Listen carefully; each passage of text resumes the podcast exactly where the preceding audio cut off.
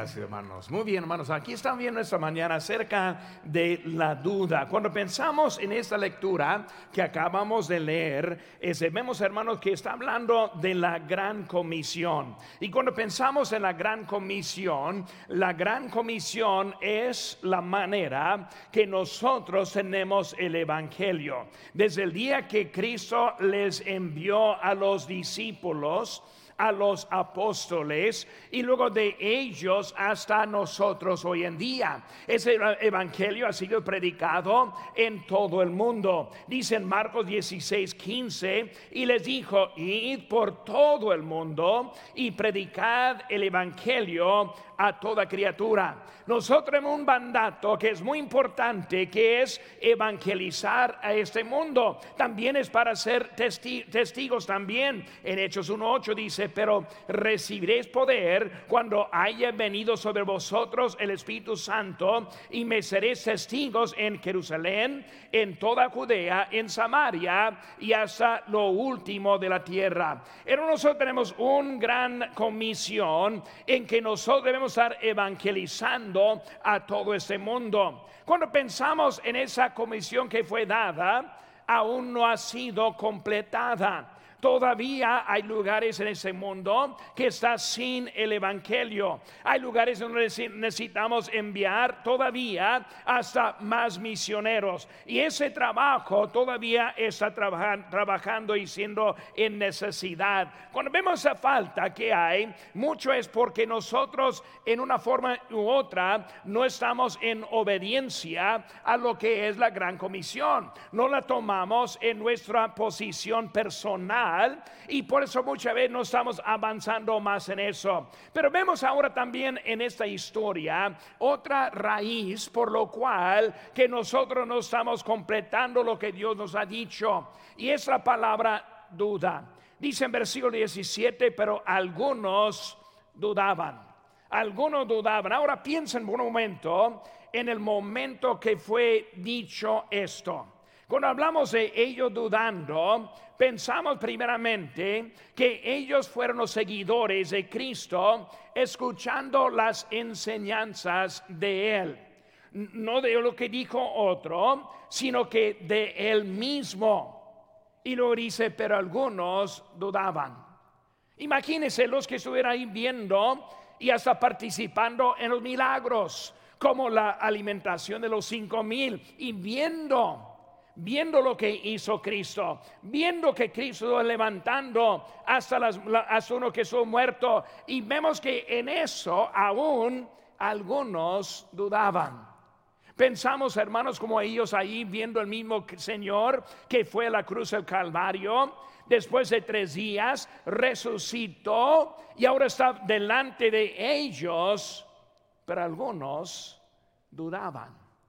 Hermano, cuando yo veo nuestra vida, muchas veces es la duda que nos está afectando. Es la duda que está pasando el tiempo con nosotros que estamos viendo lo que hay en nuestras vidas. Como pensamos en la duda en esta mañana, nosotros acabamos de tomar un compromiso con el Señor para algunos diezmar y muchos diezmamos. Para algunos estar ahora ofrendando a la construcción y ayudando en eso. Pero muchas veces nosotros no, no, no, no terminamos lo que decimos simplemente porque hay duda que Dios realmente va a cumplir en nuestras vidas. Esa duda se manifiesta en muchas maneras.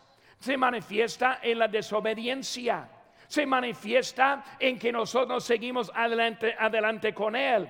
Y por como están pensando con ellos, quiero aplicar un poco esa misma forma, esa misma duda que ellos tuvieron también a nuestras vidas. Por eso, primer, primer cosa que vemos aquí es que ellos dudaron del poder de Dios dudaron del poder de Dios. Y hermano, cuando yo veo a nuestra humanidad hoy en día, yo veo mucha duda acerca de lo que Dios puede hacer en nuestras vidas. Nosotros estamos muy listos para hablar del poder de Dios muy listo y preparado para hablar de otro, lo que Dios puede hacer, pero cuando viene a la vida personal, muchas veces fallamos porque simplemente no creemos lo que dice Dios que lo va a hacer. Por eso ellos dudaron del poder, dudaron de su palabra de su palabra. Hermanos, si Dios nos habla de su palabra, ¿cómo es que no vamos a obedecer lo que Él nos ha dicho?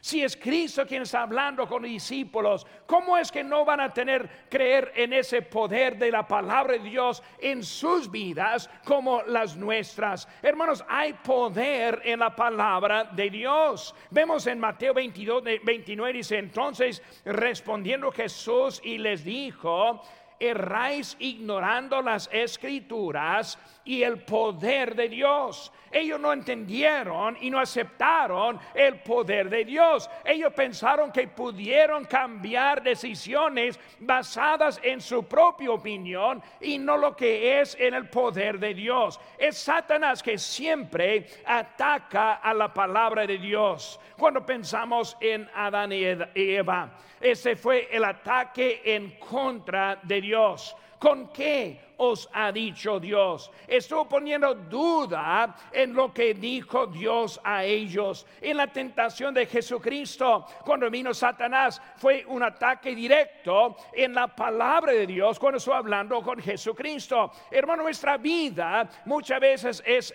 el poder de la palabra que nosotros no entendemos. La palabra de Dios, hermanos, es inspirada. Nosotros ya lo entendemos, dice, toda escritura es inspirada por Dios y útil y luego por una lista de cosas que está viendo en ese texto. Hermanos, esa palabra es inspirada, significa soplada por Dios, significa aplicable hasta en nuestras vidas hoy en día. Hermanos, cuando venimos a la casa de Dios, no venimos para escuchar una plática. No venimos para escuchar unas opiniones, sino venimos para escuchar la palabra de Dios y aplicarla a nuestras vidas. ¿Cómo es que nosotros tomamos decisiones sin basarlas en lo que Dios nos ha dicho? Hermanos, su palabra es palabra poderosa en nuestras vidas. Es la palabra que es elevada por Dios. En Salmo 138, 2, la última parte dice que has engrandecido tu nombre y dice tu palabra sobre todas las cosas. Hermanos, es el mismo Dios quien ha elevado la palabra. Hermanos, es el mismo Dios que está diciendo es la forma que nosotros aprendamos de Dios, su palabra, tan importante en nuestras vidas. Pero nosotros negamos ese poder en nuestras vidas. En una palabra de Dios es directa. Dice la Biblia en, en, en Hebreos 4:12, porque la palabra de Dios es viva y eficaz y más cortante, pues que toda espada de dos filos, y lo sigue de lo que dice y lo que hace la palabra de Dios. Hermanos, es directa. Va directamente a nuestros problemas, va directamente a lo que Él quiere relatar en este mensaje, en esta mañana. Siempre es algo para mí bonito ver cómo Dios puede usar un predicador, su palabra que es única, para aplicarla en maneras muy diferentes entre la congregación.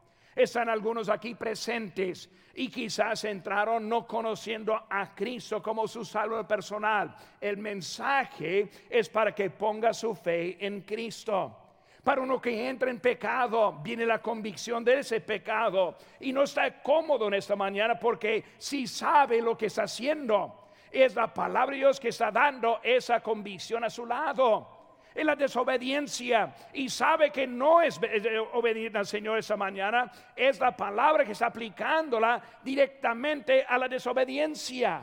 Su palabra es personal para sus necesidades en esta mañana. Hay unos que necesitan consolación, otros que están heridos, muchas cosas que pueden estar pasando la vida y la misma palabra es la que aplica y va a nosotros en esta mañana. Es la palabra de Dios que hasta produce la salvación. Primera Corintios 1:18 dice, porque la palabra de la cruz es locura a los que se pierdan, pero a los que se salvan, esto es a nosotros, es poder de Dios, ese poder en nuestras vidas. Ellos dudaron de su palabra. También dudaron de su manera. Cuando vemos a Cristo, su manera ahora está cambiando. Cuando vemos la vida de Cristo, siempre su manera fue Él el líder, Él mandando, Él haciendo los milagros, Él cambiando las vidas, Él con las enseñanzas, y los apóstoles simplemente ayudando y estando con Él. Pero en ese momento está cambiando. Esa manera de que siempre Él por delante ahora se ha pasado a los discípulos para que ellos fueran ahora por delante. El Señor Jesucristo está por ascender al cielo. Y cuando Él se ascendió al cielo, Él dejó con nosotros esa misma, ese mismo trabajo que Él hacía viviendo aquí en este mundo. Hermanos, si el mundo va a huir de Cristo y de la salvación de Dios, solo viene por la boca de los siervos de Dios, por la palabra demostrada a ellos personalmente. Hermanos, debemos entender que la mano de Dios está cambiando con Él en ese momento, que también se aplica a nosotros también. Él ahora este, este está usándonos, no por necesidad, sino por decisión. Entendemos que Dios siendo poderoso, Él puede ser lo que Él quiera. Él puede hacer, dice la Biblia, levantar piedras para hablar. Él puede usar hasta voz del cielo que hemos oído, visto unas veces. Pero Él nos escogió a nosotros mismos, no por necesidad, sino por decisión. Y hermano, cuando yo pienso en nuestras vidas, no hay nada mejor que cumple la vida que servir a nuestro Dios. No hay un sentimiento más agradable que terminando el culto de hoy, saliendo de sus hogares, siendo cumplidos en la casa de Dios. No hay nada mejor que hay que servir a Dios en ganancia de almas, tocando las puertas, volviendo a la casa, sabiendo que hizo lo correcto el día de ayer. No hay nada mejor que simplemente servir a Dios. Es su manera para cumplir en nosotros. Pues nosotros debemos entender, pero muchos por duda dejan lo que Dios está usando para cambiar nuestras vidas para incluirnos en lo que Él tiene para nosotros, para ayudarnos en nuestras necesidades y faltas. Es Cristo quien nos quiere ayudar en nuestra vida, pero ellos dudaban. Y hay muchos que dudan la manera, piensan que la Biblia ya no es aplicada igual ahora que en los años pasados, pensando que el pecado está definido en una forma diferente como que la Biblia define el pecado. Pensamos que la obediencia es algo diferente y pensamos que en nuestra propia opinión podemos decidir cómo queremos servir a nuestro Dios, dejando el poder de Dios, dejando la palabra de Dios, dejando lo que Él nos usa para cambiar nuestras vidas a Él. Dios es santo ¿Qué significa santo? Significa apartado. Dios está apartado del pecado. Dios está eh, apartado de la maldad. Dios está apartado de nosotros por nuestro pecado. Dios también quiere que nosotros seamos apartados como santos para Él, apartados para su servicio, aún en esta mañana.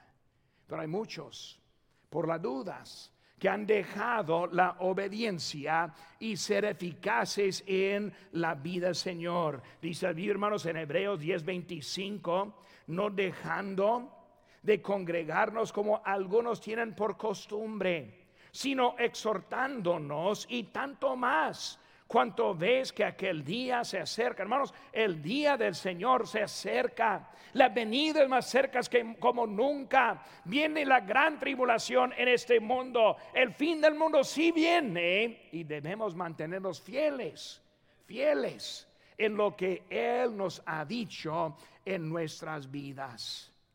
Hermanos, debemos entender para nosotros, Dios tiene algo para nosotros. Dudaron Dudaron también de los milagros.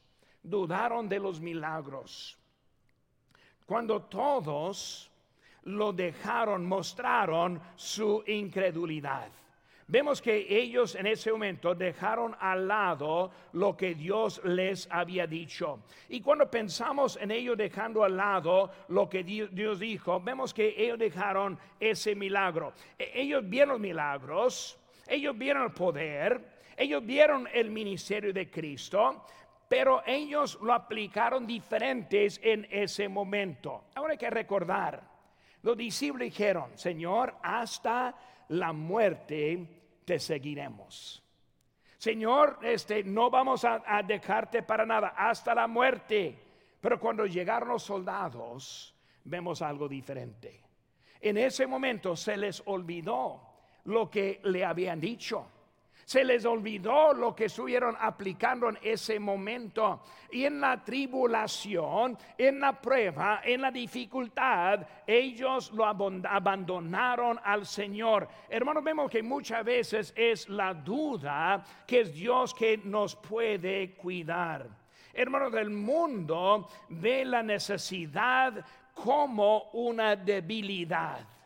Cuando vemos una necesidad, ellos ven que esa necesidad es como una debilidad. Si nos falta, es una debilidad. Si no tenemos para completar, es una debilidad. Pero hermanos, no es una debilidad, sino la necesidad es permitido por Dios. Recuerden lo que dijeron en Marcos 15, 31. A otro salvó, a sí mismo no se puede salvar. El mundo lo vio a Cristo la cruz como una debilidad. Él no puede salvarse. Si, si hubiera podido, no estaría allí en ese momento. Esa necesidad fue creada por Dios para nuestro bien. Déjenme decirles, hermanos, Él deja necesidad de nuestras vidas para también mostrar su poder en nosotros también esa necesidad puede ser convertida hasta un poder en nuestras vidas. Por eso cuando vemos a ellos, tuvieron duda que les estancaron, una duda que no dejaron seguir adelante, una duda que les afectó. número dos, vemos que dudaron también de la provisión de Dios. Dudaron con la, de la provisión de Dios. Vemos, lo vemos con el miedo el miedo. Cuando ellos vieron esa crucifixión, le lo dejaron por miedo. Ellos vieron a Cristo azotado, escupido, la corona de espinos en su cabeza. Vieron cómo fue azotado y luego clavado a la cruz. Y dijeron ellos, no queremos parte de eso. Por miedo lo dejaron por miedo no le siguieron a Cristo. Y por eso cuando vemos ese miedo, ese miedo, ellos tuvieron miedo de la muerte. E, e, y esa muerte, ese, miedo les, les cambió. Un miedo de rechazo de los que estuvieron ahí presentes. Ellos adoraron a Cristo, pero con dudas. Eso, hermano, se aplica mucho en nuestras vidas de hoy en día que muchos adoran a su forma.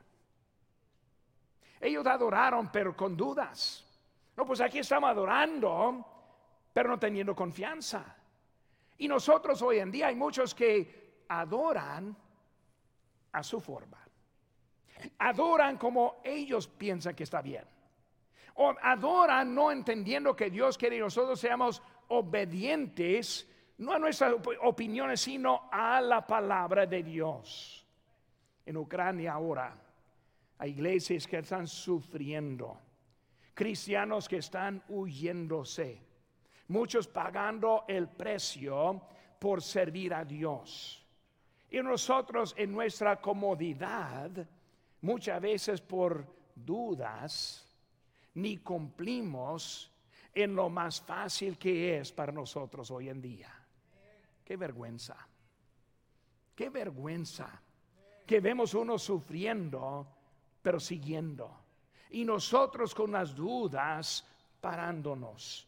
Ellos ahí estuvieron en ese momento con miedo, cambiando la decisión que habían hecho. También vemos, hermanos, este dejando, dudaron eh, de la provisión, también en los mandamientos. Ellos vieron ahora poco diferente. Los mandamientos eran seguirle a Él, tomar su cruz y síguele. Los mandamientos era hasta todo seguir, pero ahora ni quisieron creer y confiar en esos mandamientos en su vida. Quizás Dios ahora es diferente. Quizás Dios ahora tiene una opinión diferente en sus mandamientos. Quizás no es tan importante como en alguna vez fue importante. ¿Recuerda cuando aceptó a Cristo como su Salvador personal? ¿Qué tan importante fue la salvación para usted. Que tanto nos cambió en ese día. Pero con tiempo muchas veces nos olvida ese cambio en la vida que también aún se aplica en las vidas de otros. Nos olvida. Tenemos ese, dudamos de lo que Dios puede hacer ahora que hacía en ese tiempo. Dice la Biblia en Hebreos 13:8, Jesucristo, el mismo ayer y hoy por los siglos.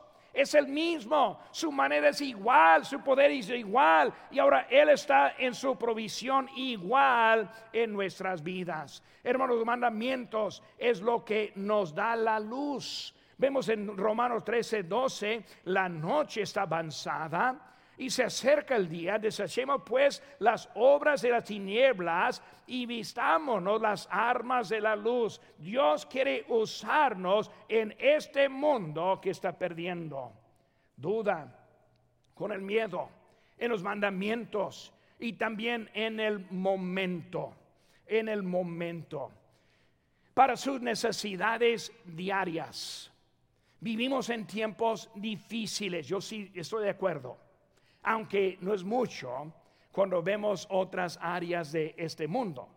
Pero de todas maneras, yo sé que está más difícil que tal vez que en otros años. Pero vemos que muchas veces con ese miedo y no confiando en Él, este, en el momento empezamos a fallar. No, pues pastor, cuando esto cambia, voy a volver a servir a Dios.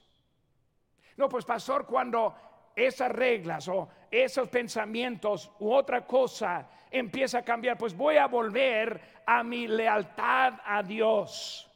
En el momento pensamos que hay algo diferente en nuestras vidas. Las dudas, las dudas. Dios quiere hacer mucho en nosotros. Dios quiere hacer mucho por medio de nosotros. Pero muchas veces son las dudas que nos estanca de lo que Dios quiere hacer en nuestras vidas. Vemos también, hermanos, dudaron no solo del poder de Dios y de la provisión de Dios, sino también, número tres, dudaron del propósito de Cristo. Ahora, cuando pensamos en el propósito de Cristo, vemos en su propósito hubo un cambio que ellos no entendieron. Ellos vieron a Cristo como el que iba a establecer su reino. Y hermanos, sí va a establecer su reino. Lo vieron como iba a ser el Mesías para quitar sus problemas. Hermanos, Cristo sí va a quitar los problemas. Pero en ese momento su propósito no fue por eso. Él no vino como el rey, sino que vino como el cordero. Y cuando ellos lo vieron, no entendieron el propósito de Él en la vida. Estoy ahora estudiando y preparándome un mensaje acerca de lo que Dios quiere hacer en nuestras vidas y cómo es su propósito. Es algo grande que podemos encontrar. Pero vemos ese momento, ellos tuvieron una idea. Ah, aquí está el rey. Señor, cuando tú establezcas tu reino, ¿a dónde me vas a poner para ayudarte a ti? Ellos estuvieron preocupados de su posición y mucho de eso, no entendiendo el propósito de Cristo. Y hermano, Dios tiene un propósito en nuestras vidas. Y probablemente no es el que piensa que es.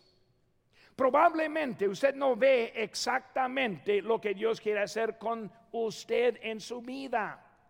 Y cuando yo veo mi propia vida, hubo un tiempo que yo no entendí mucho de lo que Dios iba a hacer conmigo. Pero Dios en su omnisciencia, Él nos equipa y nos pone donde Él quiere para nuestras vidas. Hay un propósito importante en la vida de nosotros. Vemos que en ese pecado que en Romanos 5:12 dice, por tanto, como el pecado entró en el mundo por un hombre y por el pecado la muerte, así la muerte pasó a todos los hombres por cuanto todos pecaron. Y por eso vino Cristo para poner y cumplir en esa deuda del pecado. En Romanos 5:15 dice, porque si por la transgresión de aquel uno murieron los muchos, abandonaron mucho más para los muchos la gracia y el don de Dios por la gracia de un hombre Jesucristo. Su propósito.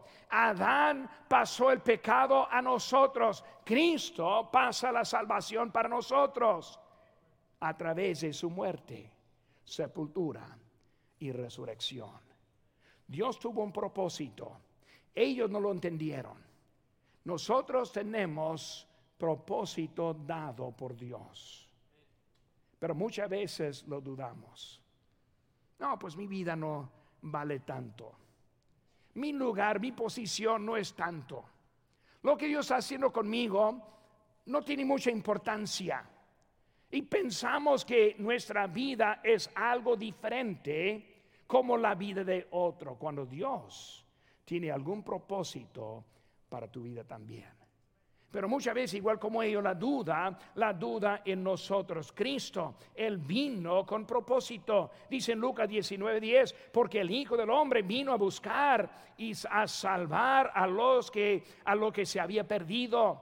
Su propósito era extender la salvación a nosotros, aún en esta mañana.